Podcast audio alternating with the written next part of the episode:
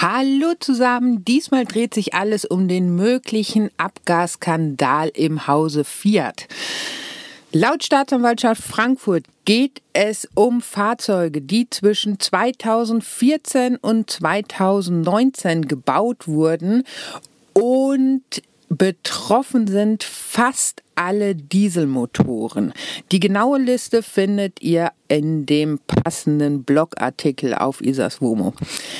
Jetzt ist natürlich die große Frage, soll man klagen, soll man nicht klagen, soll man erstmal abwarten, welche Vorteile gibt es, welche Nachteile, was ist mit dem schlimmen Thema Stilllegung und so weiter und so weiter. Solltet ihr in den letzten Monaten mal zu diesem Thema gegoogelt haben, werden euch sicherlich einige Kanzleien aufgefallen sein, die extrem werbewirksam zu diesem Thema im Netz stehen. Genau auf diese Kanzleien wollte ich nicht reinfallen, beziehungsweise mich auch nicht vor den ein oder anderen Karren spannen lassen. Mittlerweile habe ich eine tolle Kanzlei gefunden, mit denen ich ein super Interview führen konnte, in der Hoffnung, dass wir ganz, ganz viele eurer Fragen beantwortet haben. Also, hört rein, jetzt geht's los und ganz viel Spaß.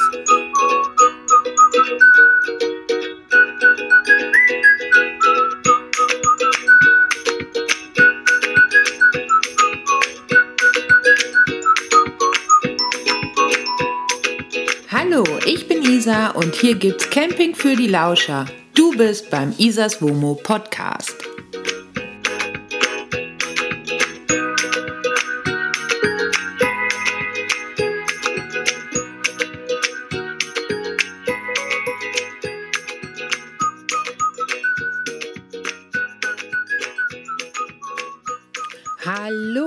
Lieben, ich hoffe es geht euch gut, ihr seid gesund und munter, soweit das in, in diesen Zeiten überhaupt möglich ist. Ja, 2022, die neue Saison steht kurz bevor. Und zum Start in diese neue Saison starten wir mal direkt mit einem echten Knallerthema, denn diesmal dreht sich alles um den möglichen Fiat-Abgasskandal Worum geht's eigentlich? Was könnt ihr unternehmen? Wer ist betroffen? Lohnt sich eine Klage? Warum sollte man klagen? Sollte man überhaupt klagen oder ist es noch besser abzuwarten? Und so weiter und so weiter. All das werden wir heute klären. Ich sitze gerade im WOMO und stehe an der Mecklenburgischen Seenplatte und hier rollt gerade ein Feuerwehr- und Krankenwagen nach dem anderen vorbei. Ich äh, hoffe, wir kriegen das tonmäßig halbwegs hin. Ansonsten schneide ich das alles raus. So, zurück zum Thema. Äh, Fiat Abgasskandal. Das ganze Thema gibt es ja bereits schon seit 2020 bei mir auf dem Blog. Und seitdem versuche ich euch da auch immer so halbwegs auf dem Laufenden zu halten, was auch dazu geführt hat, dass ich seitdem die ein oder andere Anfrage von Kanzleien bekommen habe, ob ich nicht Lust hätte, mit denen zusammenzuarbeiten, ob ich nicht ähm, ja, eine Kooperation mit denen starten möchte und so weiter und so weiter. Letztendlich ist es bis heute nie dazu gekommen, denn wenn ihr euch mal im Netz umschaut, dann werdet ihr relativ schnell sehen, dass es einige Kanzleien gibt, die, ich sage es mal vorsichtig, ähm, sehr, sehr offensiv mit diesem Thema werben und ähm, teilweise auch Firmen und Unternehmen benennen, die eigentlich gar nichts mit diesem ganzen möglichen Abgasskandal zu tun haben. Ich finde das extrem ungerecht und ja, deswegen wollte ich eben mit diesen, ich nenne sie immer Marketingkanzleien, nicht gerne zusammenarbeiten, was dann auch letztendlich dazu geführt hat, dass ähm, ja mich mindestens zwei Kanzleien schon versucht haben, so ein bisschen unter Druck zu setzen und so. Naja, lange Rede, kurzer Sinn. Ähm, bisher ist es eben nie dazu gekommen. Von daher war ich jetzt auch nicht gerade, na, sagen wir mal, super positiv gestimmt, als ich eine E-Mail von der Kanzlei Staud Rechtsanwälte bekommen habe. Ich habe mir dann trotzdem mal deren Seite angeguckt und ähm, muss sagen, schon da hat sich so ein bisschen mein vorschnelles Urteil geändert, denn ähm, ich fand es auf jeden Fall schon mal super, dass die sehr, sehr offen und ehrlich mit diesem ganzen Thema umgehen. Und auch ganz klar benennen, dass es noch keine Endurteile momentan gibt, dass eben noch gar nichts feststeht, dass es keinen Grund gibt, jetzt irgendeine Panik zu erzeugen und dass da auch zum Beispiel mal klipp und klar steht, dass die eine oder andere Klage bis äh, heute ja nicht zu dem Ergebnis geführt hat, das man sich gewünscht hat. Letztendlich stellte sich heraus, dass es äh, Fehler waren, weshalb eine Klage abgelehnt worden ist oder abgeschmettert worden ist. Nichtsdestotrotz, es gab eben auch Klagen, die nicht funktioniert haben bis heute. Ja, und ähm, daraufhin habe ich dann doch äh, den ein bisschen freundlicher geantwortet, als ich es vorher vorhatte.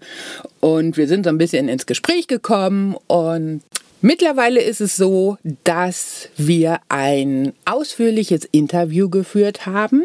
Das Ganze könnt ihr auf dem Blog nachlesen und es gibt es dann eben auch jetzt als Podcast. Dazu muss ich vielleicht noch so ein bisschen ausholen. Ähm, ich habe euch vor allem über Social Media, in den letzten Wochen gebeten, mir doch bitte eure Fragen zu schicken. Also wenn ihr Fragen zu diesem ganzen Diesel-Thema habt, die ihr gerne geklärt hättet, für die ihr selbst aber nicht zum Anwalt gehen möchtet oder ähm, weil ihr selbst aktuell noch gar nicht zum Anwalt gehen möchtet, dann schickt mir doch bitte all diese Fragen und ich versuche sie in diesem Interview unterzubringen.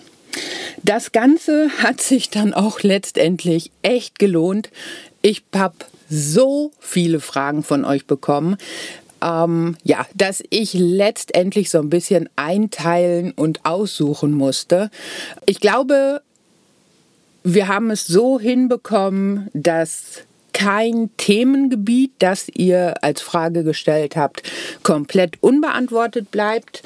Ähm, ich konnte allerdings nicht auf jeden, auf jedes Detail eurer Frage äh, eingehen. Sonst wären wir noch fünf oder sechs Stunden wahrscheinlich mit diesem Interview beschäftigt gewesen. Das schon mal als Erklärung vorweg.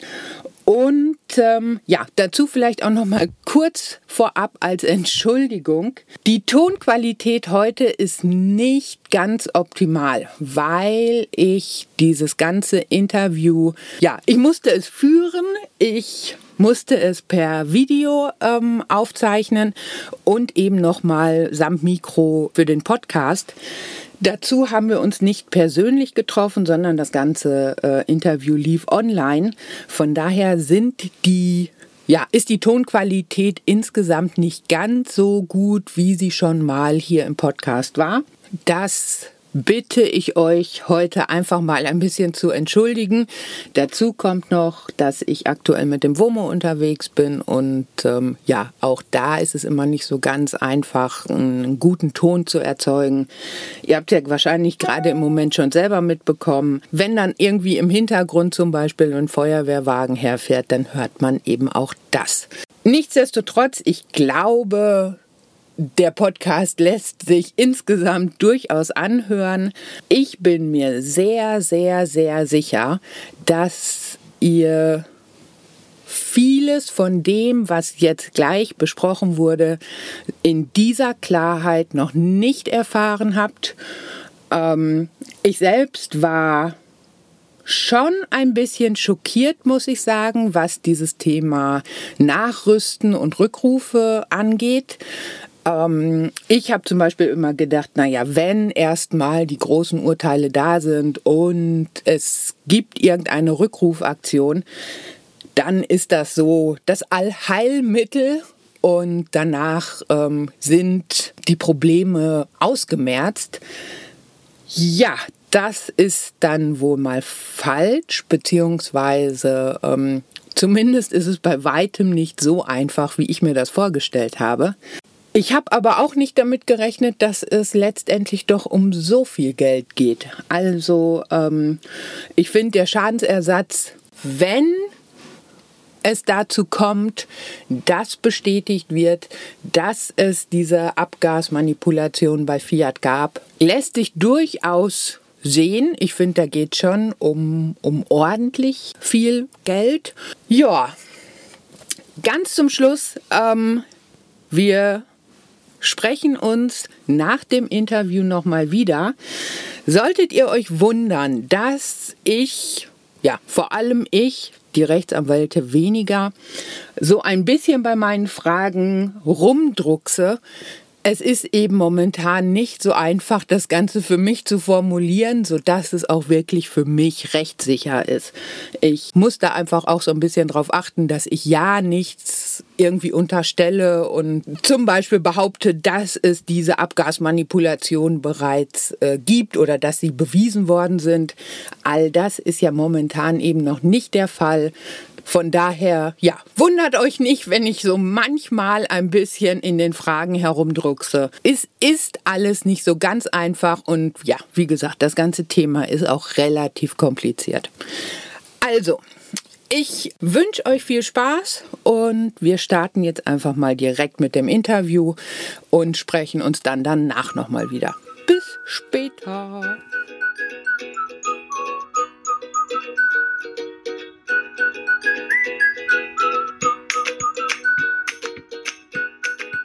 Von daher können wir eigentlich direkt mit den Fragen starten, meinetwegen, wenn euch das, wenn das für euch in Ordnung ist. Gott. Sehr gerne. Fangen wir doch einfach mal also ganz vorne an, denn das Thema ist riesig und ähm, ich glaube einfach, dass es da auch ganz viele Unsicherheiten gibt und die einen Leute kennen sich schon echt gut aus, die anderen Leute ähm, deutlich weniger. Ich glaube, die, die Anfangsfrage, die sich jeder stellt, ist so ein bisschen, meine Karre fährt doch und ich habe doch überhaupt gar kein Problem. Was ist denn eigentlich jetzt das Thema und warum sollte ich mich überhaupt um dieses Diesel-Thema kümmern? Was könnte mir rechtlich eigentlich passieren, wenn ich nichts mache? Ja, also die ähm, Probleme sind hauptsächlich eigentlich, würde ich mal so sagen, zweierlei. Auf der einen Seite liegt ja natürlich der starke Verdacht im Raum, dass Abgaswerte manipuliert wurden, dass auf einem Fahrzeug eine Euronorm angegeben war, Euro 5 oder Euro 6, ähm, aber dass man im tatsächlichen Betrieb auf der Straße am Ende ein Euro 0 Fahrzeug hatte. Was natürlich bedeutet, dass dieses Fahrzeug sehr viel mehr Schadstoffe ausgestoßen hat, als es eigentlich dürfte. Und jetzt muss man da, glaube ich, keine vertieften physikalischen Kenntnisse haben, um nachvollziehen zu können, wie furchtbar schädlich das Ganze ist, und zwar für die menschliche Gesundheit und für die Natur. Also zum einen haben wir mal diesen Schaden an Umwelt, Mensch und Natur. Zum anderen aber natürlich ist man auch als Käufer beim Kauf dieses Fahrzeugs über dessen tatsächliche Eigenschaften getäuscht worden. Man hat ja gedacht, man kauft sich jetzt eben ein Euro 5 oder Euro 6 Wohnmobil und am Ende hat man nicht das bekommen, was angegeben war. Also man ist über die tatsächlichen Eigenschaften des Fahrzeugs getäuscht worden. Und jetzt ist es der ähm, BGH, der Bundesgerichtshof höchstpersönlich, der den Leuten dann eben unterstellt, dass wenn sie gewusst hätten, dass dieses Fahrzeug eine solche illegale Abschalteinrichtung enthält, sie dieses Fahrzeug vernünftigerweise nicht gekauft hätten. Gut, ja. Ergo, man hat also einen Vertrag an der Backe, ähm, den man so nicht wollte. Und genau damit einhergeht dann natürlich auch das Problem, dass diese Fahrzeuge, die von diesem Abgasskandal betroffen sind, eben früher oder später auch von Rückrufen und Nachrüstungen betroffen sein werden. Das war natürlich auch nicht so am Anfang gedacht und gewollt. Ja, das ist halt die große Sorge, die jetzt die meisten Wohnmobilbesitzer umtreibt im Moment, die sich mit dem Thema schon ein bisschen auseinandergesetzt haben vielleicht.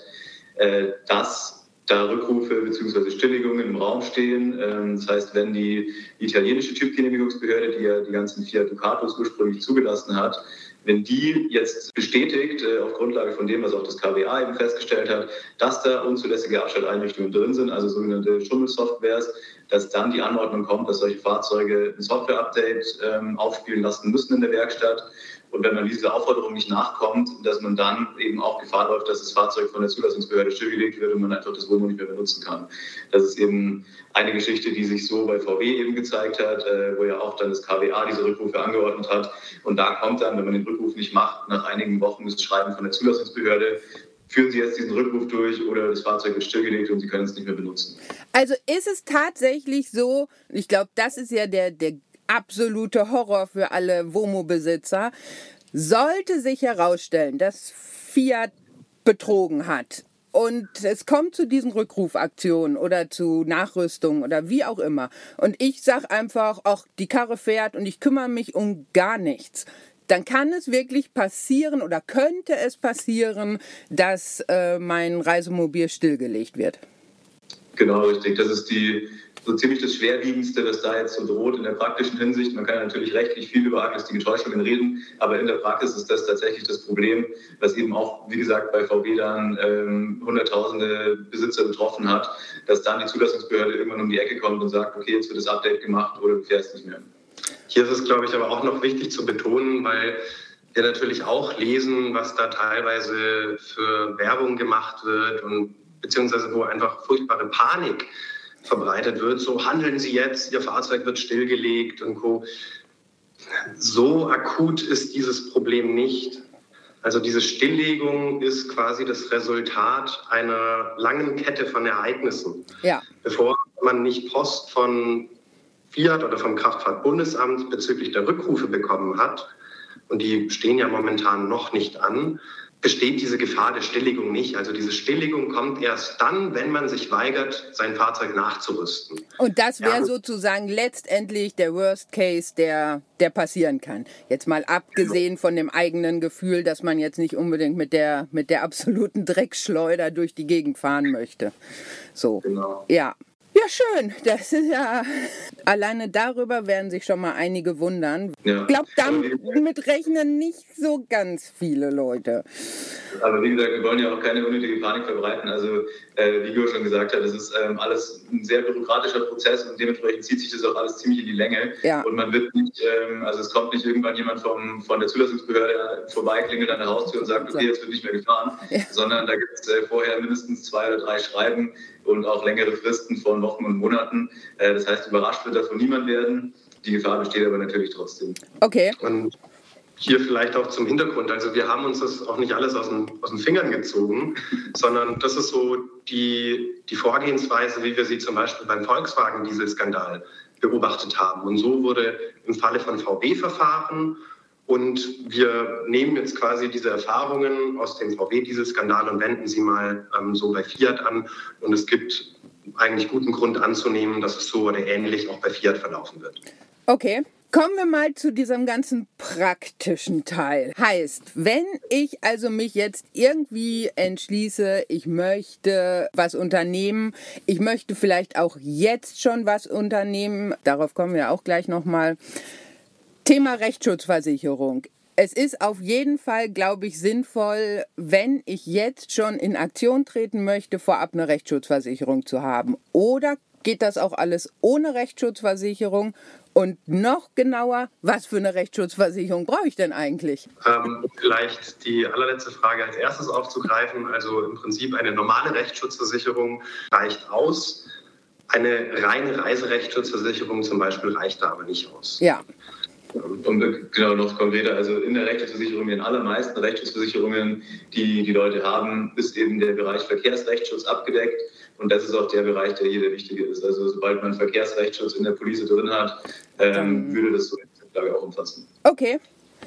Genau. Und grundsätzlich ist es so, dass man für eine solche Klage nicht unbedingt eine Rechtsschutzversicherung haben muss. Man könnte durchaus auch sagen, ich finanziere so ein Verfahren selber. Allerdings würden wir zum jetzigen Zeitpunkt davon abraten. Warum? Nun, Schlicht und ergreifend deshalb, weil wir noch ziemlich am Anfang stehen und wir gerade beobachten, dass sich die Verfahren über zwei Instanzen strecken. Also auch wenn man in der ersten Instanz gewinnen sollte, wird Fiat mit an Sicherheit grenzender Wahrscheinlichkeit in die Berufung gehen. Und andersrum, wenn man das Verfahren verliert, würden wir auch auf jeden Fall empfehlen, in die Berufung zu gehen. Und um so ein Verfahren über zwei Instanzen zu finanzieren, braucht man schon einen langen finanziellen Atem. Okay, ja. Und deswegen ist insbesondere jetzt am Anfang einfach davon abzuraten, es ohne Rechtsschutzversicherung zu machen, weil man mit einer Rechtsschutzversicherung ähm, kann man einfach völlig entspannt die gesamte Länge des Verfahrens gehen.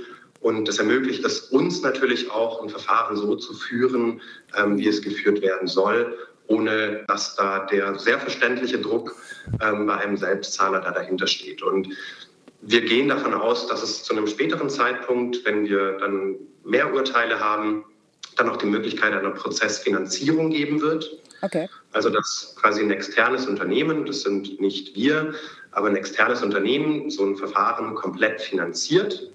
Und dafür muss man dann aber im Erfolgsfall einen bestimmten Prozentteil des Schadensersatzes haben. Abgeben. Genau, aber da sind wir jetzt noch nicht. Fällt mir nur gerade noch dazu ein, gibt es viele Rechtsschutzversicherungen, die momentan sagen, nee, machen wir nicht mit, wir, wir übernehmen diese, diese Klage nicht oder so, weil es eben noch kein Urteil gibt oder kein sicheres Urteil? Die Urteile sind nicht rechtskräftig und die quasi höchste Form der Rechtskraft ist, wenn das Verfahren äh, tatsächlich vom BGH entschieden wurde. Das heißt, wenn einmal ein Wohnmobilverfahren jetzt äh, beim Bundesgerichtshof landen sollte okay. und der Bundesgerichtshof dann ein Urteil fällt, dann ist das so äh, ziemlich das Letzte, was man äh, erreichen kann in der deutschen Justiz. Davon sind wir aber natürlich noch Monate oder wahrscheinlich eher sogar Jahre entfernt. Ja.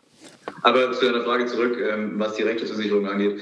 Äh, die Versicherungen decken tatsächlich alle Verfahren, beziehungsweise ich würde sagen 99 Prozent.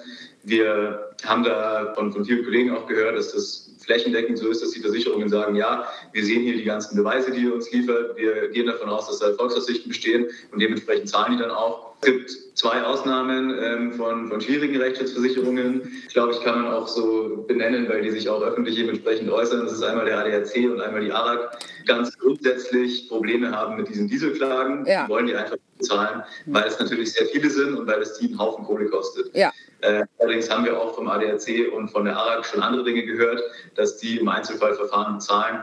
Ist immer ein bisschen ein Hickhack, äh, mit denen sich auseinanderzusetzen, aber das machen natürlich für unsere Mandanten auch wir, sodass man da nicht in den, in den Papierkrieg reingezogen wird. Okay. Gegen wen läuft denn eigentlich diese Klage? Ich glaube, das verstehen ganz viele Leute verkehrt. Und da habe ich ja auch ganz persönlich ein, ein Problem mit. Wenn ich jetzt zum Beispiel, ich sitze ja hier gerade im Weinsberg WOMO, heißt also Knaus-Gruppe, klage ich jetzt gegen Knaus oder klage ich gegen Fiat oder klage ich gegen Stellantis? Wohin, wer ist schuld? Gegebenenfalls. Das ist eine, eine schwierige Frage, die auch äh, uns natürlich äh, am Anfang von dieser Verfahrenswelle beschäftigt hat. Kurz genauso zur Übersicht. Also Stellantis ist ja jetzt mittlerweile die Dachgesellschaft. Also dazu gehören eben Fiat Chrysler, PSA, also mit Peugeot und Citroën äh, und noch einige andere ähm, Konzernmarken. Stellantis ist aber tatsächlich einfach nur eine sogenannte Finanzholding. Das heißt, unter der Gesellschaft werden die ganzen Herstellergesellschaften quasi zusammengefasst und einheitlich geführt. Stellantis stellt aber selbst keine Fahrzeuge her. Okay. Deswegen ist der richtige Weg und das sehen sowohl unsere ganzen Kollegen mittlerweile als auch die Rechtsversicherungen so, äh, dass man gegen FCA Italy SPA klagt. Das ist die italienische Gesellschaft, die eben die Fiat Ducatos herstellt und auch europaweit vertrieben und verkauft hat, weil auch bei FCA Italy eben die ganzen Funktionen in der Motorsteuerungssoftware, um die es hier eigentlich geht, entwickelt worden sind und weil FCA Italy auch eben im Fahrzeugschein, im Fahrzeugbrief und in den ganzen Papieren die Herstellergesellschaft ist, die da drin steht. Das heißt, man geht gegen den Hersteller vor. Die ganzen anderen Gesellschaften bleiben außen vor. Da hatten am Anfang viele unserer Kollegen eben auch gegen Stellantis geklagt. Die Klagen wurden dementsprechend abgewiesen, weil es relativ offensichtlich Unsinn ist, gegen Stellantis zu klagen, muss ich mal ganz offen sagen. Wir machen das auch dementsprechend nicht. Ähm, haben es auch noch nie gemacht. Okay. äh, und was, was manche, manche andere Kanzleien noch empfehlen, ist, dass man gegen den Hersteller des Motors vorgeht. Also da gibt es ja, man kriegt ja, wenn man sich ein Bomo kauft, diese EG-Übereinstimmungsbescheinigung, wo drin steht, wer den Motor hergestellt hat oder den Antriebsstrang, wie es da heißt. Das ist in vielen Fällen Iveco, in vielen Fällen FPT Industrial, also eine Zuliefererfirma von Fiat. Allerdings sehen wir das auch nicht so, dass man gegen die vorgehen sollte, weil es eben hier um die Software geht. Es geht nicht darum, wer den Motorblock tatsächlich irgendwie aus der Fabrik rausgeschoben hat, sondern es geht darum, wer diese Software programmiert hat. Und das war FC Italy. Okay. genau das Gleiche trifft dann natürlich auch auf den Wohnmobilhersteller und letztlich auch auf den Händler ja. zu, die selbstverständlich die in zahlreichen Fällen und wahrscheinlich in den allermeisten Fällen selber überhaupt nichts von diesen Manipulationen wussten. Ich meine, auch so ein Wohnmobilhersteller und, und auch die Händler, die schauen ja auch nicht in den Motor rein. Entsprechend trifft sie kein Verschulden. Entsprechend richtet sich die Klage ausschließlich gegen Fiat. Ja, also das ist auch eben genau das, was ich immer höre, dass ich meine, ich habe ja zu dem einen oder anderen Hersteller auch einen Kontakt und deswegen finde ich gerade diesen Punkt so wichtig, das auch noch mal ganz ganz deutlich zu machen, weil die haben natürlich auch ihre Verträge und gehen davon aus, dass Fiat uns das liefert, was vertraglich äh, geregelt haben, vereinbart haben.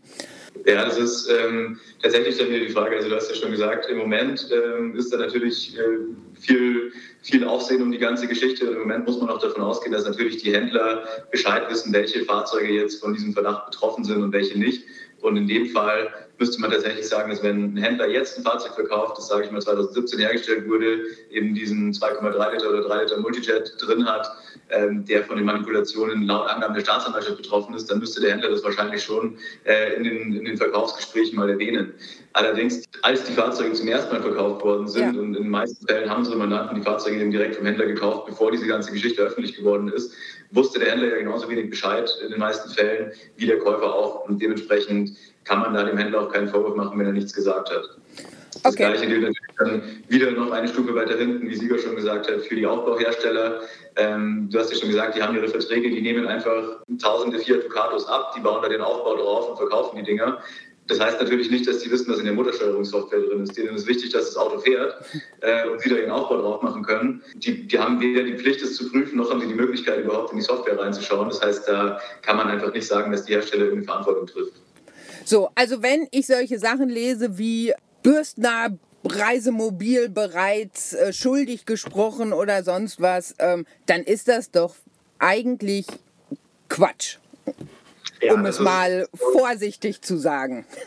Das ist ziemlicher Marketinglärm, um das Ganze, um da einfach noch so ein paar Leute mehr anzusprechen, weil klar, wenn man dann in der Werbebotschaft den von dir genannten Wohnmobilhersteller nennt, dann lässt es all diejenigen aufhorchen, die so ein Fahrzeug haben. Ja. Aber es ist im Prinzip nicht mehr als das, was ich gerade gesagt habe, nämlich Marketinglärm.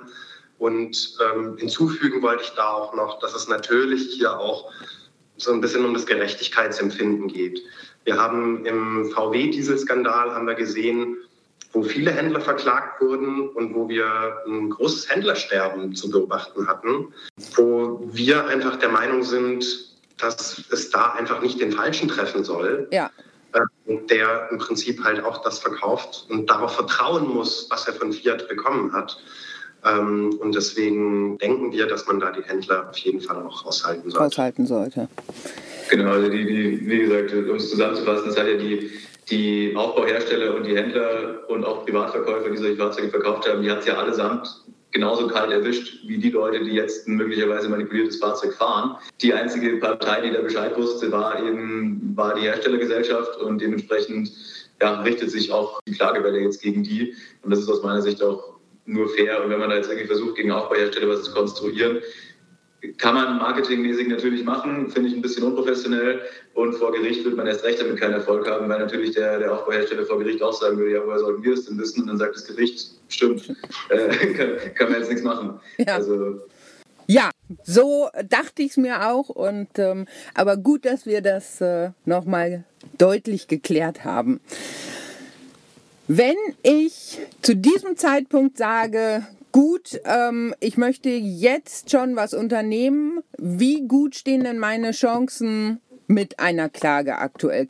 Also wie vorher schon gesagt, sind wir gerade immer noch in einem recht frühen Stadium. Klar, die Mühlen der Justiz, die malen ja bekanntlich recht langsam. Wir haben noch keine rechtskräftigen Urteile zu diesem Zeitpunkt. Aber was wir haben, es sind einfach ziemlich schwerwiegende Indizien und Beweise, die den Vorwurf der illegalen Abgasmanipulation bei Fiat unterstreichen. Wir haben, wie damals auch schon bei VW, die ganzen Ermittlungen und Vorgänge in den USA, wo Fiat wegen ähm, illegalen Abgasmanipulationen in anderen Modellen zwar, aber ähm, auch wegen illegalen Abschalteinrichtungen eine Riesenstrafe zahlen musste betroffene Verbraucher schnell und unkompliziert mit einer Einmalzahlung entschädigt hat. Und ich wüsste nicht, wie ich das sonst interpretieren soll als ein äh, Schuldeingeständnis. Ja. Wir haben hier die Ermittlungen der Staatsanwaltschaft Frankfurt. Hier muss man auch wissen, ich meine, die Staatsanwaltschaft, die läuft nicht einfach irgendwo in Geschäftsräume rein, weil die gerade nichts anderes zu tun haben oder weil denen langweilig ist, sondern solche Ermittlungen, die beruhen auf handfesten und sich immer weiter verdichtenden Indizien und Beweisen. Wir haben die Aussagen des Kraftfahrtbundesamts, ähm, diese geliebten Dokumente, wo es heißt, dass man sich die Abgaswerte nicht anders erklären kann als mit der Verwendung von unzulässigen, mit anderen Worten, illegalen Abschalteinrichtungen. Wir haben eine Aussage des Kraftfahrtbundesamts, wo es heißt, dass Schritte geprüft werden, damit diese Unzulässigkeiten, also wieder diese illegalen Abschalteinrichtungen entfernt werden. Kurz, wir haben sehr, sehr viele Indizien, die darauf hindeuten, dass diese illegalen Abgasmanipulationen stattgefunden haben. Und so wie die Beweise sind, gehen wir davon aus, dass es eine Frage der Zeit ist, bis die Verbraucher flächendeckend vor Gericht Recht bekommen. Okay, Jetzt hast du es äh, vorhin schon einmal erwähnt und ich habe es auch, glaube ich, schon bei euch auf der Seite gelesen. Da steht immer irgendwas von Versäumnisurteilen. Was heißt denn Versäumnisurteile? Ja, das ist ein schöner, schöner Begriff aus dem Juristendeutsch. ähm, Versäumnisurteil äh, heißt im Prinzip, dass die Beklagte, also in den meisten Fällen eben FCA Italy, in den Fällen, wo das Versäumnisurteil ergangen ist, sich nicht zur Klage geäußert hat oder dann nicht zum Termin in der mündlichen Verhandlung erschienen ist.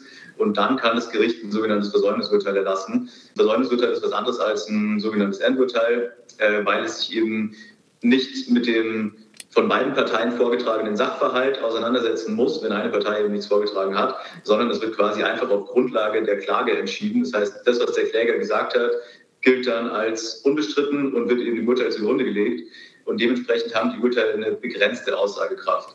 Allerdings muss man auch sagen, das Gericht kann Versäumnisurteil nur erlassen, wenn es den Vortrag des Klägers für schlüssig hält. Das heißt, das Gericht muss sagen, okay, äh, ich habe mir den, den Klagevortrag durchgelesen und auf Grundlage von dem, was da drin steht, sehe ich den Anspruch gegen, den, äh, gegen die Herstellergesellschaft. Das heißt, wenn das Gericht jetzt davon ausgehen würde, dass hier ähm, der Tatbestand der arglistigen Täuschung nicht vorliegt oder wenn keine, keine Schädigungsgefahr vorliegen würde, dann könnte das Gericht auch kein Versäumnisurteil erlassen. Insofern muss man sagen, dass diese ganzen VUs schon darauf hindeuten, dass die Gerichte grundsätzlich äh, davon ausgehen, dass an den Vorwürfen was dran ist.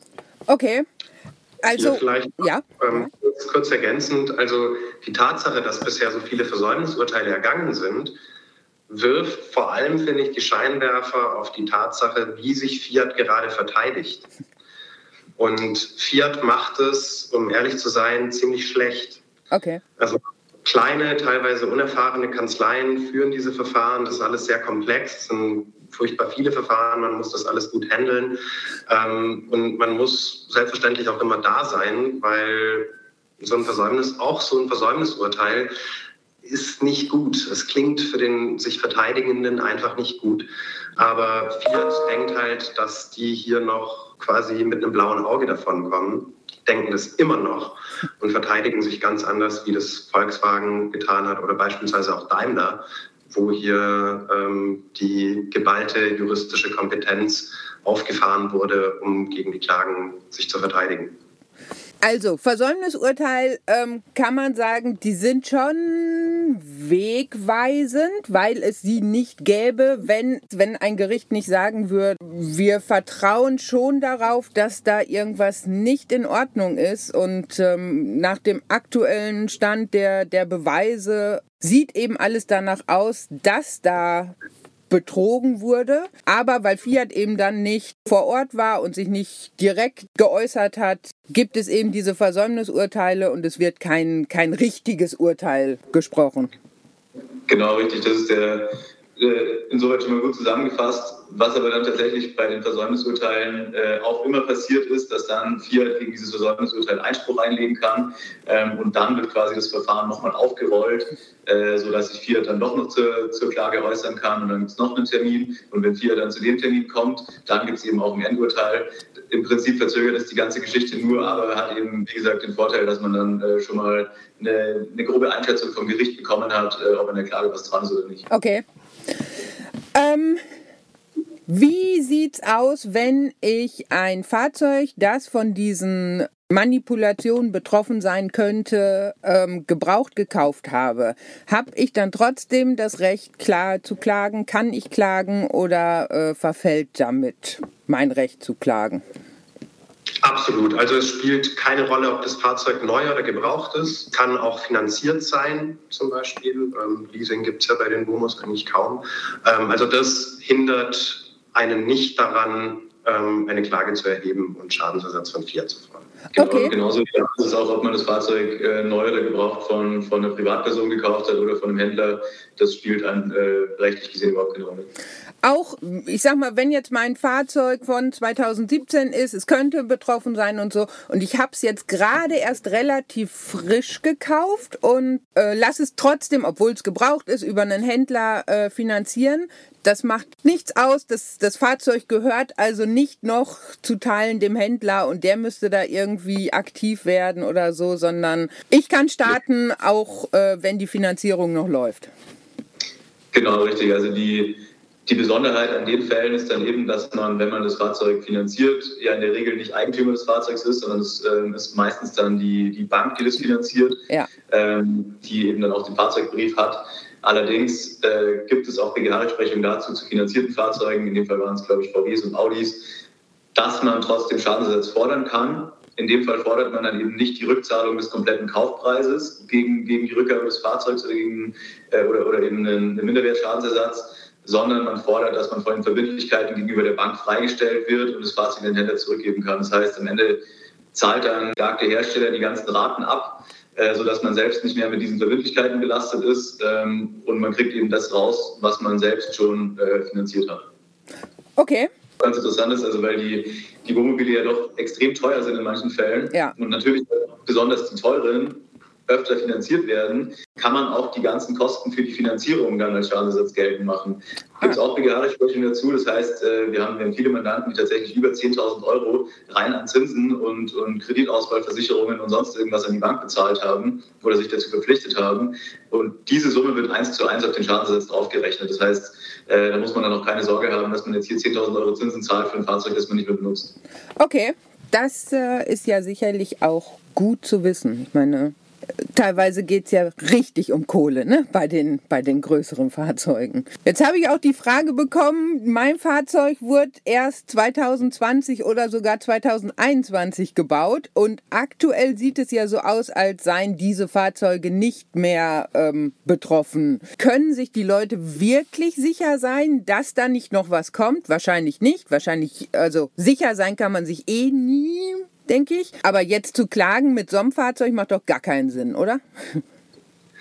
Also grundsätzlich würde es da schon immer auf den Einzelfall ankommen. Okay. Da würden wir uns immer den einzelnen Fall dann einfach anschauen. Wir haben zwar, oder die Staatsanwaltschaft Frankfurt hat die verdächtigen Fahrzeuge auf ähm, Euro 5 und Euro 6 zwischen 2014 und 2019 hergestellt oder erstmalig zugelassen, eingeschränkt. Allerdings haben wir in den bisherigen, ähm, im bisherigen Dieselskandal bei VW und bei Daimler beobachtet, dass da die Salamitaktik wieder gefahren wird und dass hier einfach nur ähm, das eingestanden wird, was nicht mehr geleugnet werden kann. Und das sind nach und nach ist die Liste der betroffenen Fahrzeuge immer länger und länger geworden. Entsprechend würde ich mich zum jetzigen Zeitpunkt nicht trauen zu sagen, dass dieses oder jenes Fahrzeug 100 Prozent nicht betroffen ist, ja. sondern da würde ich einfach, das würde ich immer von Einzelfall zu Einzelfall ähm, dann einfach nochmal dann entscheiden. Okay. Also die, die ganzen neuen Fahrzeuge, wenn man jetzt sagt Baujahr 2020 oder 2021, das sind ja in der Regel Euro 6D-Fahrzeuge, die haben alle einen SCR-Katalysator, brauchen eben AdBlue äh, für die Abgasreinigung. Und wenn man im Moment so ein AdBlue-Fahrzeug hat, dann ist das ausdrücklich von den Ermittlungen ausgenommen. Allerdings wissen wir natürlich auch von anderen Herstellern, dass man auch bei AdBlue-Fahrzeugen äh, genug Spielraum hat, um irgendwelche Manipulationen vorzunehmen. Also da äh, sind, die, sind die Hersteller sehr kreativ gewesen in der Vergangenheit. Wir wissen aktuell nicht, ob das Fiat betrifft oder nicht. Da würde ich einfach, wenn ich so ein Fahrzeug hätte, irgendwie am Ball bleiben, mich alle paar Monate neu informieren. Wie gesagt, wir wissen es nicht, ob da noch was rauskommt. Ich werde doch noch eure Mandantin. Ich bin so stolz auf Peugeot und AdBlue, dass ich damit nichts zu tun habe. Ja. ja die AdBlue-Fahrzeuge sind tatsächlich in aller Regel deutlich sauberer ähm, als alles, was davor eben äh, hergestellt worden ist. Also da kannst du, glaube ich, ruhig schlafen. So sieht's aus. Ich bin total grün unterwegs. So, nächster Themenblock wäre alles zum Thema Schadensersatz und so weiter. Wenn es bereits Urteile gibt, gibt es ja nur sehr eingeschränkt. Kann man da schon irgendwas zum Thema Schadensersatz sagen? Sagt ja, also, die Beispiele kann man sich mal sagen. Es gibt ja eben jetzt mehrere Endurteile schon. Das letzte, das ich kenne, ist jetzt vom LG Meiningen. Da ähm, hat der der Kläger oder die Klägerin hatte ursprünglich 44.500 Euro für das Fahrzeug bezahlt und FC Alteli wurde verurteilt, ich glaube, knapp 38.000 Euro zurückzuzahlen, eben gegen die Rücknahme dieses Fahrzeugs. Und dieser Betrag kommt eben so zustande, dass äh, in den Dieselfällen immer ein Betrag abgezogen wird vom Schadensersatz für die Nutzungen, die man an dem Fahrzeug tatsächlich hatte. Das heißt, gibt es zwei Möglichkeiten. Entweder man berechnet es anhand der gefahrenen Kilometer so ist es bei den ganzen, bei den ganzen PKWs gemacht worden. Bei Wohnmobilen sehen es manche Gerichte auch so, dass man die Lebensdauer des Fahrzeugs ansetzt. Das heißt, wenn man davon ausgeht, dass so ein Wohnmobil 25 Jahre lang irgendwie gut ist und hält, ähm, muss man eben sagen, okay, fünf Jahre genutzt, wir ziehen ein Fünftel von dem Kaufpreis ab und der Rest ist dann Schadensersatz. So berechnet sich das dann. Also hier zehren wir auch wieder von den Erfahrungen aus den ähm, VW und Daimler Dieselfällen. Und da hat die Rechtsprechung den Klägern einen, für den Fall, wenn sie ihr Fahrzeug nicht zurückgeben wollen, das ist natürlich auch eine Option, die übrigens die allermeisten unserer Mandanten so wahrnehmen, ähm, die zielen dann auf einen Schadensersatz zwischen 15 und 25 Prozent des Kaufpreises, okay. wenn man sein Fahrzeug behält. Ja.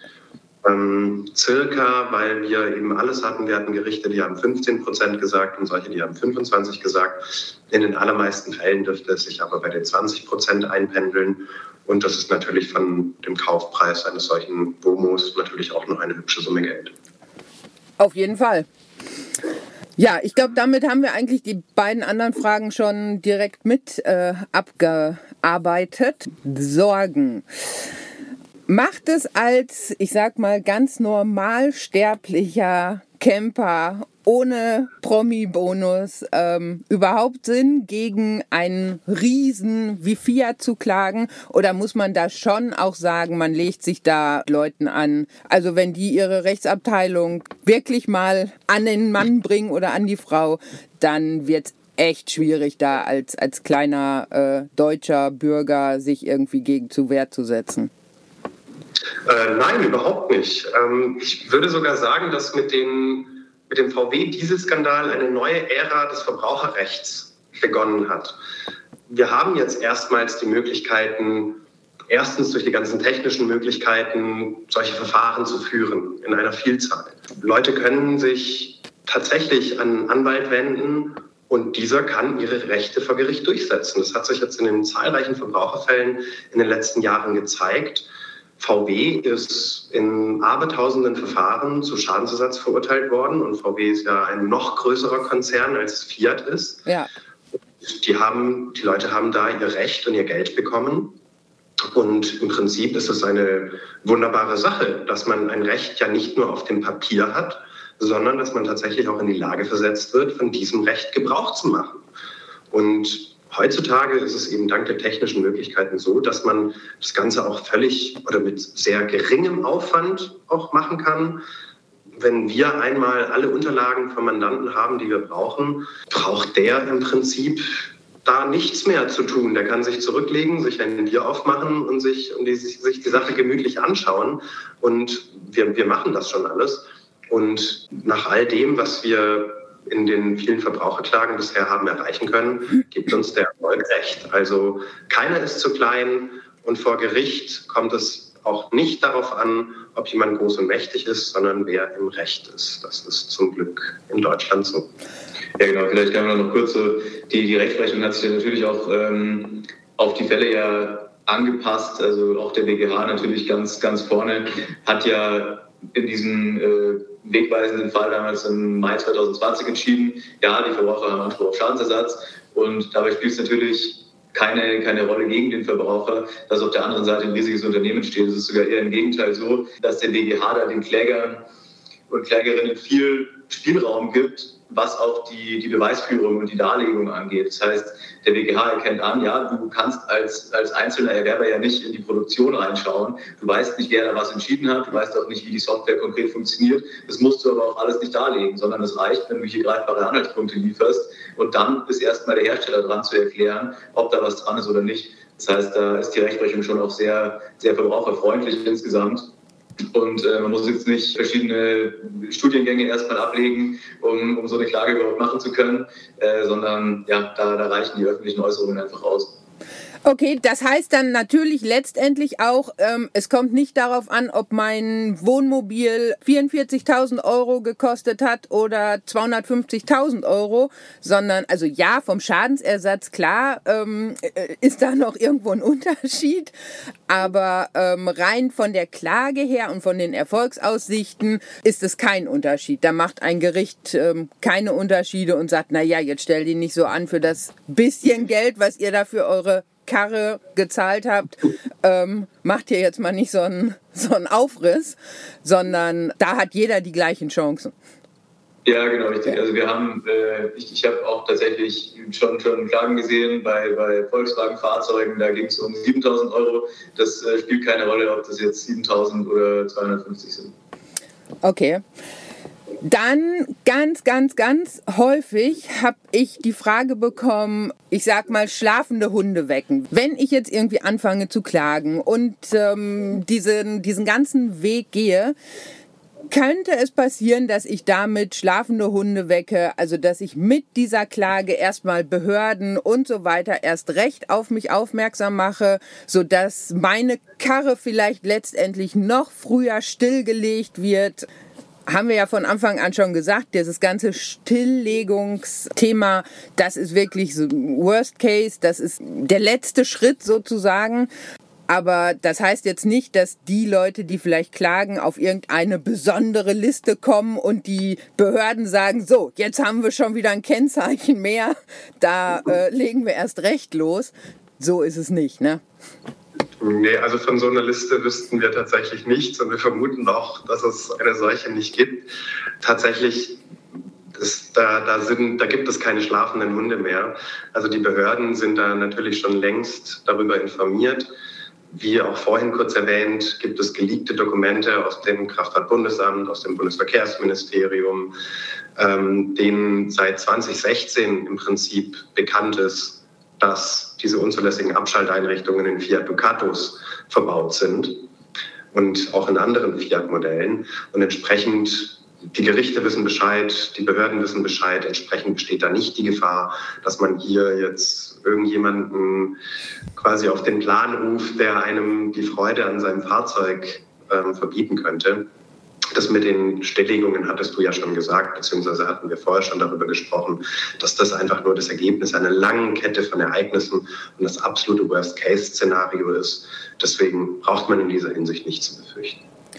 Und Behörden tun ja auch jetzt nichts ähm, aus Langeweile. Die äh, Behörde tut eigentlich nur was, wenn, wenn von ganz oben eine Anweisung kommt. Ähm, das heißt, man, man, muss jetzt keine Angst haben, dass die Zulassungsbehörde aus, äh, aus Spaß an der Freude äh, sich irgendeine Liste macht mit einem Fahrzeugkennzeichen und die dann stilllegt, da ja, braucht es schon einiges mehr in der, in der deutschen Bürokratie.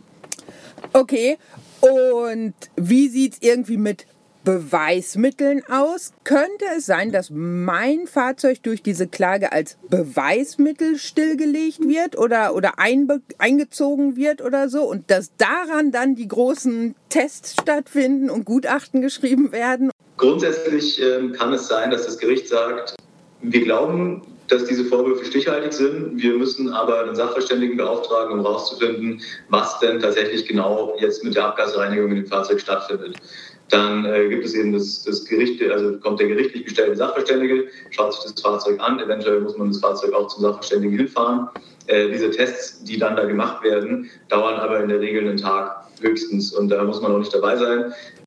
Das heißt, das Fahrzeug wird nicht über Monate hinweg dann irgendwie einbehalten oder, oder gepfändet oder was auch immer, ja. sondern es ist tatsächlich äh, ja, eine, relativ kurz und schmerzlose Angelegenheit. Wie lange das Gutachten zu schreiben dauert, ist natürlich wieder die andere Frage. Das betrifft einen als Besitzer oder Besitzerin dann aber nicht. Zudem muss man auch sagen, dass die, die Chance, dass jetzt ein Sachverständigengutachten angeordnet wird, extrem gering ist. Also es würde ich sagen, ist wahrscheinlich in ungefähr ein Prozent der, der ganzen Dieselklagen jetzt herstellerübergreifend passiert.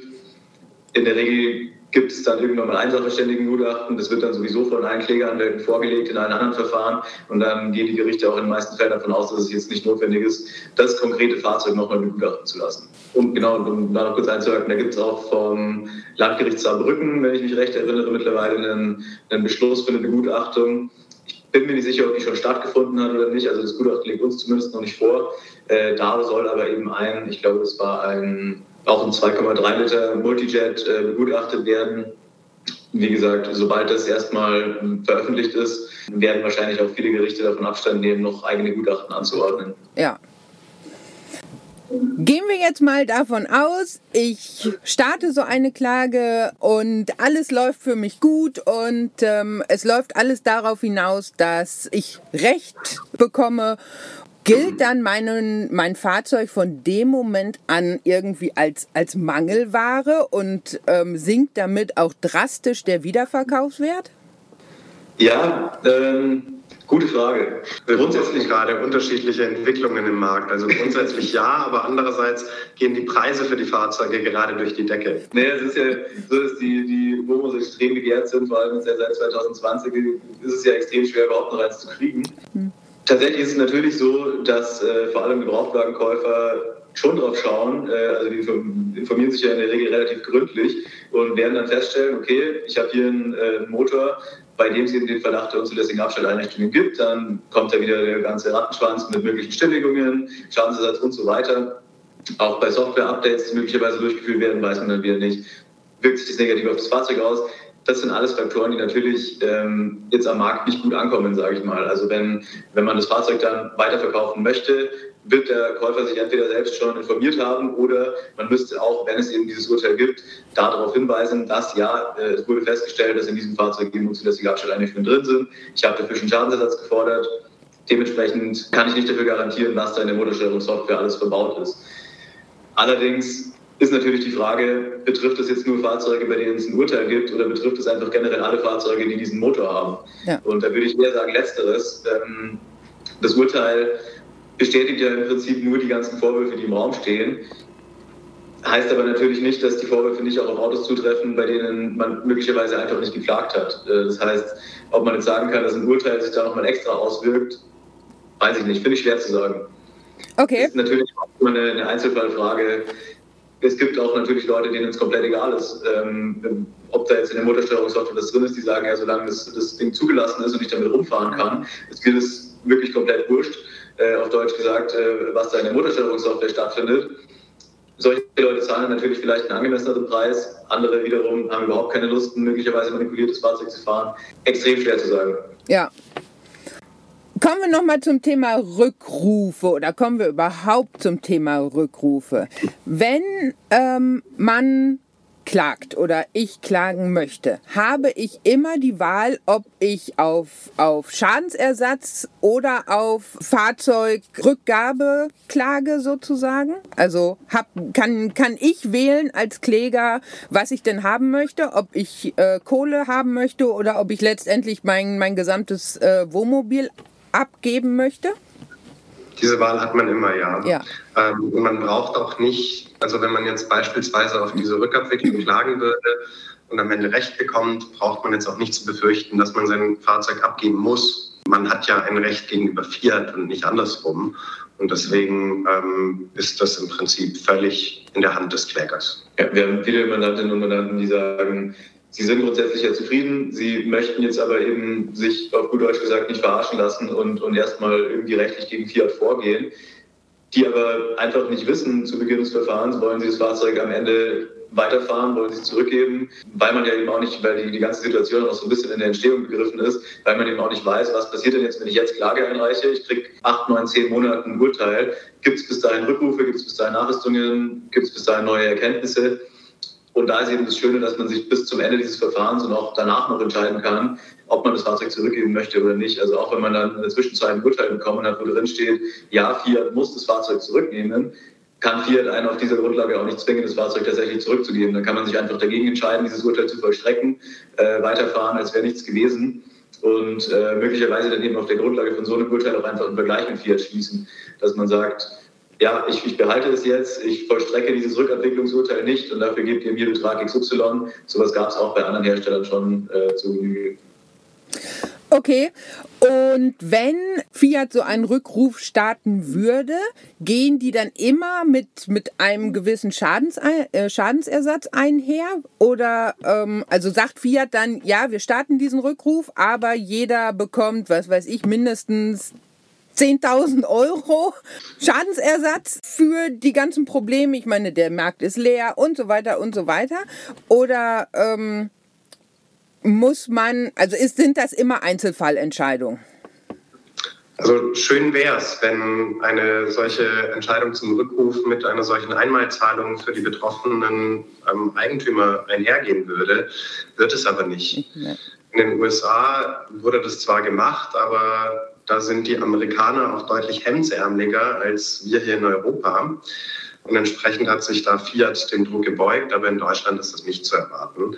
Grundsätzlich haben, hat das ganze Thema der Rückrufe und das ganze Thema der Klage zunächst einmal nichts miteinander zu tun. Okay. Also diese Rückrufe werden auch völlig unabhängig von der Klage erfolgen und diese Rückrufe werden auch von Fiat bezahlt.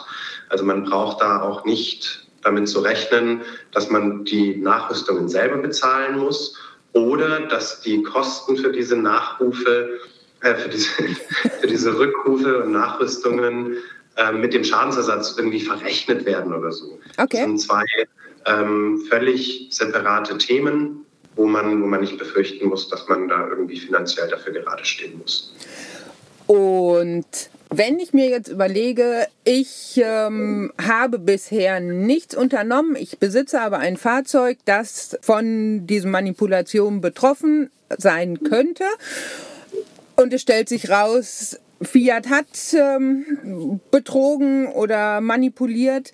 Kann man dann von Fiat verlangen, dass es Nachrüstung gibt? Wenn jetzt erstmal feststeht, dass da diese Manipulationen drin sind, dann werden die Behörden diese Rückrufe und die Software-Updates anordnen. Das heißt, im Falle von Fiat ist es entweder oder aller Voraussicht nach die italienische Behörde, die dann eben europaweit diese Rückrufe anordnen kann, die dann in Deutschland von den deutschen Behörden äh, möglicherweise überwacht werden.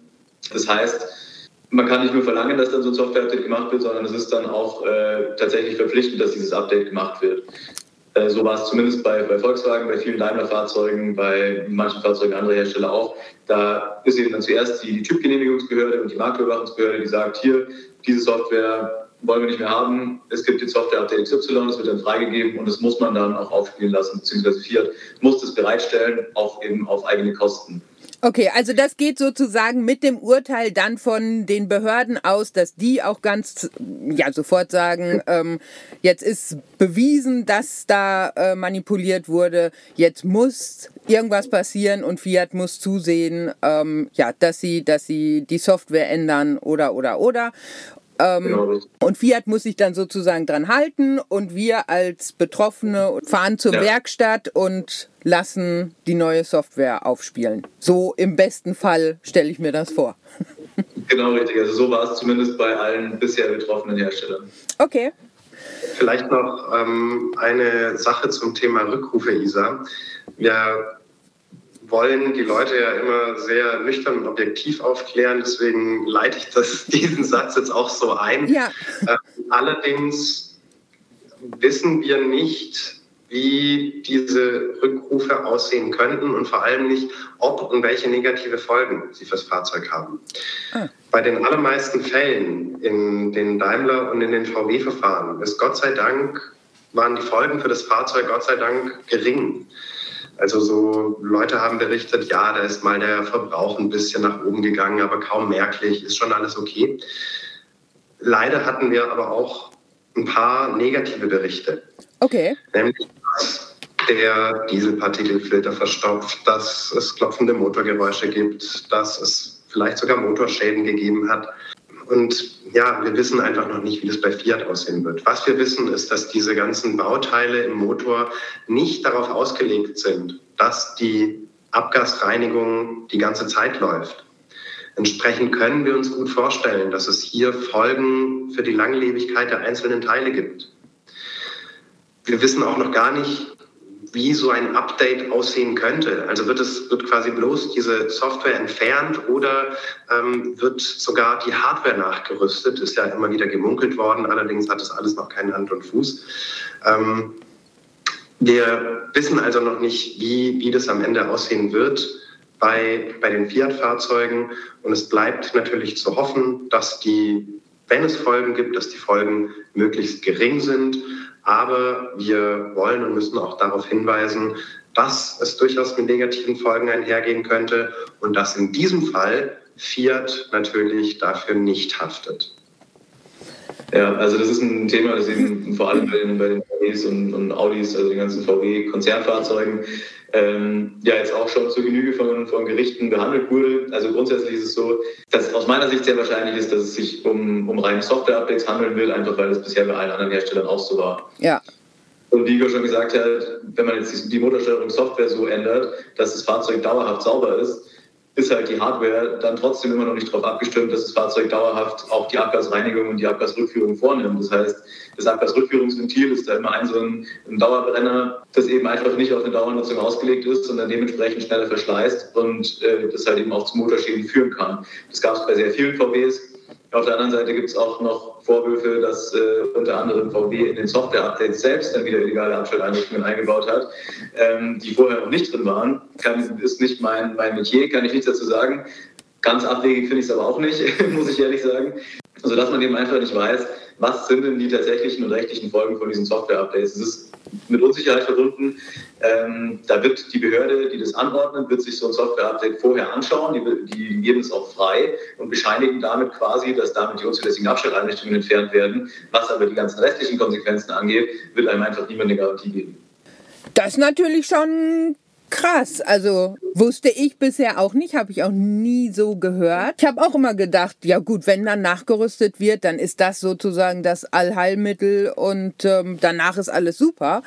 Gibt's denn im VW-Fall zumindest schon irgendwie Gutachten, die dann sagen, ja, diese neue Software, das Nachrüsten, ähm, das sorgt aber jetzt dafür, dass das und das Teil kaputt geht? Also gibt's da irgendwas oder sind die durch, wenn sie nachrüsten und sagen, so, wir machen jetzt hier eine neue Software und hm, hm, hm, alles fein und damit haben wir nichts mehr mit diesen ganzen Fahrzeugen zu tun.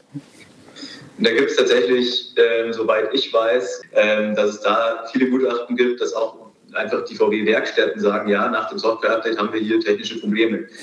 Das ist äh, auch ja relativ offensichtlich, weil wenn man mit der Software das einfach beheben könnte, dann hätte VW das ja auch von Anfang an einfach mit dieser Software machen können und dann äh, gäbe es dieses ganze Thema gar nicht. Ja. Das heißt, so einfach ist es offensichtlich nicht.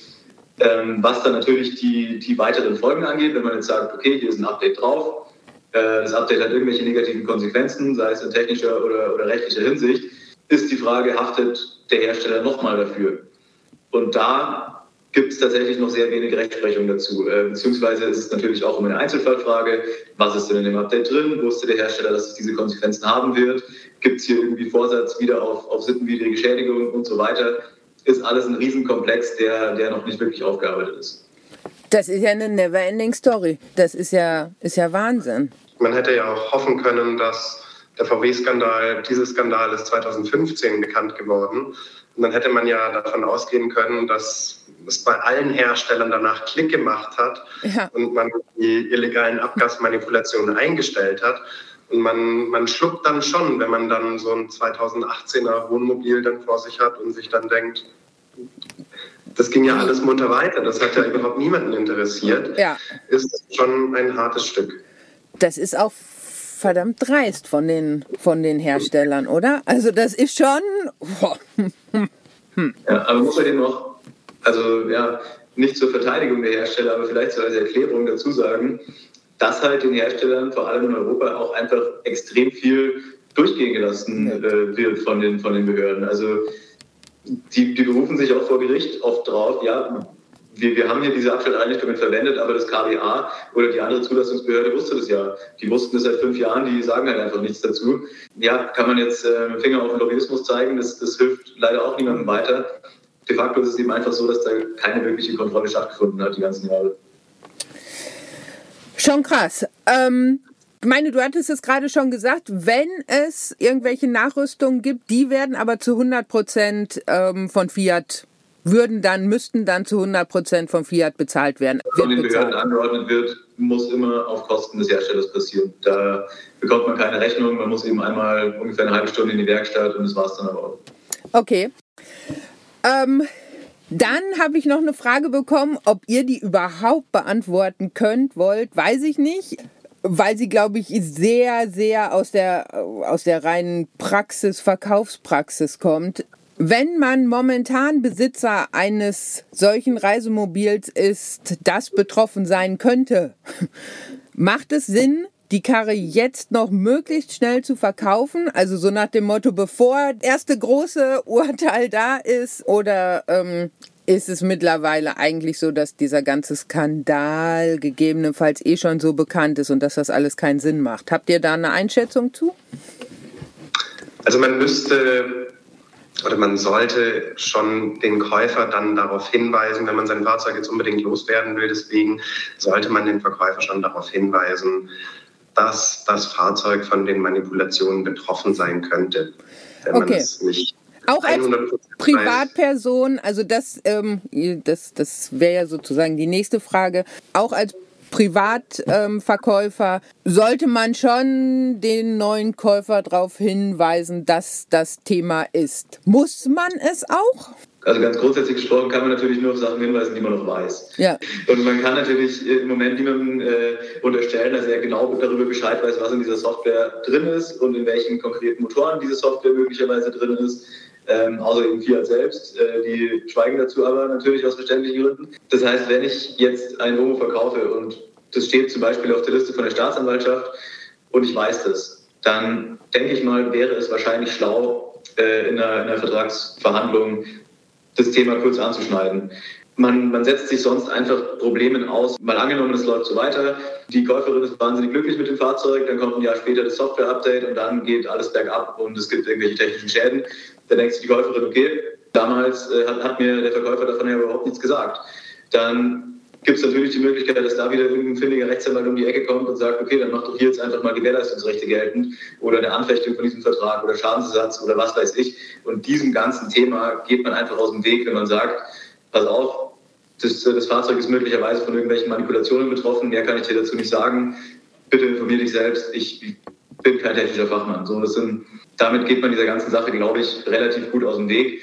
Und ob das Fahrzeug halt jetzt im Moment verkaufsfähig ist oder nicht, ist, wie gesagt, eine, so eine wirtschaftliche Frage, bei der wir uns nicht wirklich auskennen. Also, wie gesagt, manchen Leuten ist es komplett egal, manche Leute haben natürlich keine Lust drauf, ein möglicherweise manipuliertes Fahrzeug zu haben.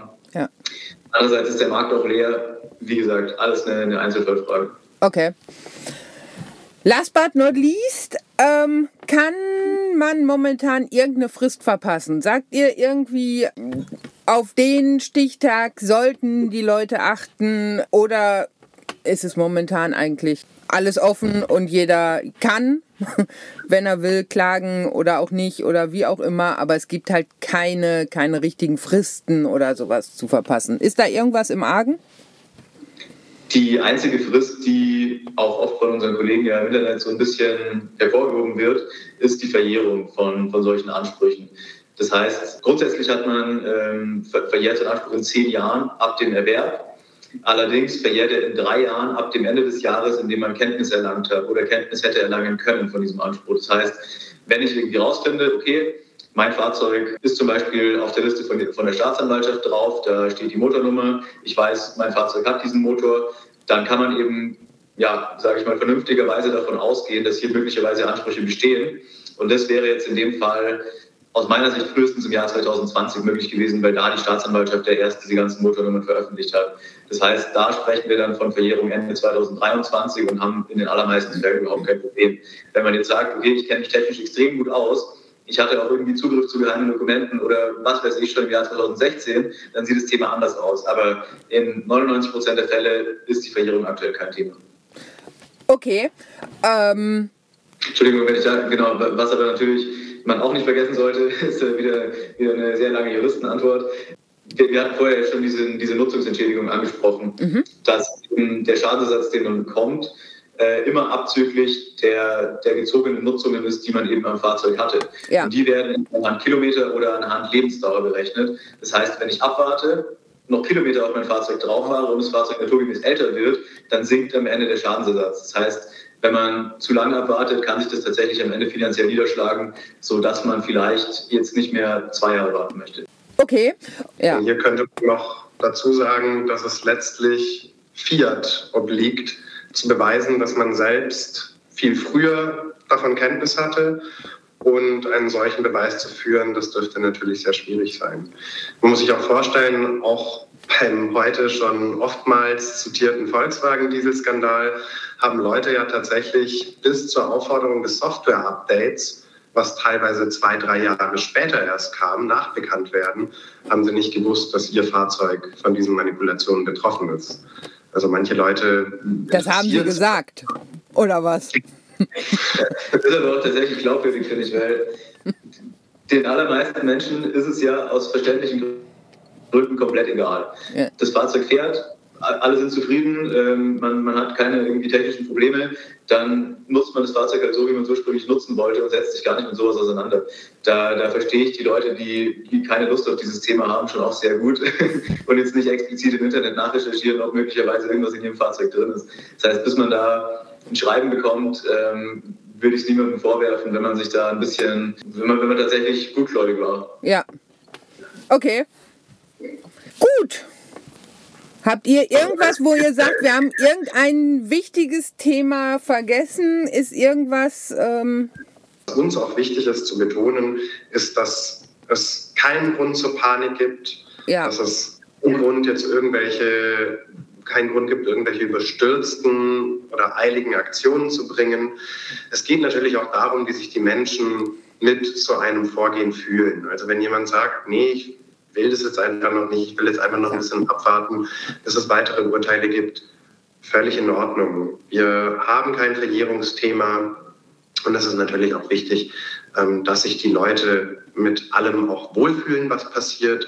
Ich persönlich, wenn ich ein WOMO hätte, und vielleicht habe ich ja auch bald eins, ähm, würde da auf jeden Fall am Ball bleiben. Weil wenn man sich das auch objektiv mal anschaut, was mit diesen Abgasmanipulationen passiert ist, ist das in vielerlei Hinsicht schon eine ziemliche Schweinerei. Ja. Wie, wie, auch damit, wie auch damit umgegangen wird und wie man halt auch einfach annimmt, dass man mit den Leuten halt einfach alles machen kann. Und das finde ich, muss sich heutzutage einfach niemand gefallen lassen. Deswegen einfach informiert bleiben und dann gegebenenfalls handeln, wenn man sich bereit fühlt. Ja, super. Gut. Ich mach mal aus.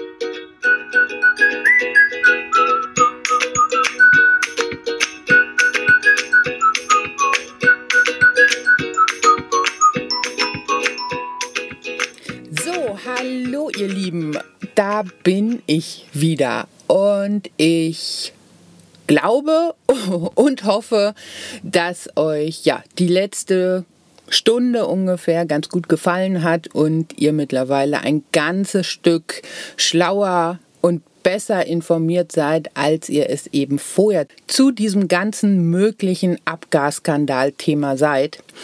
Als allererstes möchte ich mich aber nochmal ganz, ganz, ganz herzlich bei Igor Wasiljewitsch und Janne Staud von der Kanzlei Staud Rechtsanwälte in München äh, bedanken. Ich finde, die beiden haben das extrem offen und ehrlich gemacht und ähm, ganz, ganz viele Fragen eben sehr, sehr neutral und objektiv beantwortet. Letztendlich müsst ihr euch aber natürlich überlegen, solltet ihr betroffen sein, ob ihr klagen möchtet oder nicht. Dazu könnt ihr mehr oder weniger jeden Rechtsanwalt in eurem direkten Umfeld nutzen. Ich kann euch allerdings nur den Tipp geben, und wir sind ja da auch im Interview mal kurz drauf äh, eingegangen. Ich glaube, es macht in diesem Fall doch durchaus Sinn, sich eine Kanzlei zu suchen, die mit diesem ganzen ähm, Thema schon zu tun hatte. Denn wie gesagt, ähm, es kam ja auch schon dazu, dass Klagen abgewiesen worden sind, weil es eben inhaltliche Fehler gab beziehungsweise weil eben eine Kanzlei Fehler gemacht hat. Von daher mein Tipp, sucht euch eine Kanzlei, die mit diesem Thema zu tun hat. Solltet ihr jetzt sagen, ihr fandet dieses Interview wirklich nett und ähm, ihr könntet euch vorstellen, dem Jannis bzw. dem Igor zu vertrauen, dann könnt ihr euch natürlich auch direkt an die Kanzlei Staud äh, wenden. Dafür ist es übrigens auch total egal, ob ihr irgendwie im Umkreis von München wohnt, lebt oder ob ihr aus Dortmund, Hamburg, Berlin oder Bergisch Gladbach kommt. Das funktioniert mittlerweile telefonisch und online wohl alles problemlos und ihr habt die Wahl, ob ihr euch einen Anwalt ganz bei euch in eurer Nähe sucht oder ob ihr zum Beispiel eben diese Kanzlei nehmt. Ich stelle euch die Links gleich noch in die Show Notes zu diesem Podcast. Und ähm, ja, wenn ihr euch allerdings noch unsicher seid, und auch das kann ich total gut verstehen, schaut euch gerne mal auf der Internetseite bzw. auf dem YouTube-Kanal der beiden um. Nochmal ich habe solche Kooperationen bisher immer abgelehnt, weil ich keine Lust hatte, mich vor diesem Marketingkarren der Kanzleien ähm, spannen zu lassen. Denn, wie gesagt, ich finde es extrem unfair, wenn da irgendwelche Firmen, Händler, wie auch immer, mit einbezogen werden, die überhaupt keine Schuld trifft. Das, ähm, ja, damit komme ich nicht gut zurecht und wie gesagt, deswegen wollte ich mich auch da nicht vor diesen Karren spannen lassen. Wenn ihr euch noch unsicher seid, schaut euch einfach mal ein bisschen auf der Internetseite um. Ich finde, ähm, die beiden machen das sehr ehrlich und sie sagen eben auch ganz klar, wie der aktuelle Stand der Dinge ist und dass es noch ein frühes Stadium ist in diesem ganzen Zusammenhang und dass man jetzt nicht unbedingt davon ausgehen kann, dass in zwei Wochen die Kohle auf eurem Konto ist. Wie gesagt, wenn ihr euch dieses ganze Interview nochmal in den Details anschauen möchtet, dann findet ihr den passenden Blogartikel dazu auf Isas Womo und da würdet ihr auf jeden Fall auch Updates finden, wenn es wirklich wichtige neue Infos zu diesem ganzen Thema gibt. Ja, ich glaube, das soll es jetzt auch erstmal für heute gewesen sein. Lasst euch das alles nochmal durch den Kopf gehen, schlaft vielleicht nochmal eine Nacht drüber und ich kann nur wie immer sagen, Vanlife können viele, echt campen, Isas Wohnung. Wir hören uns.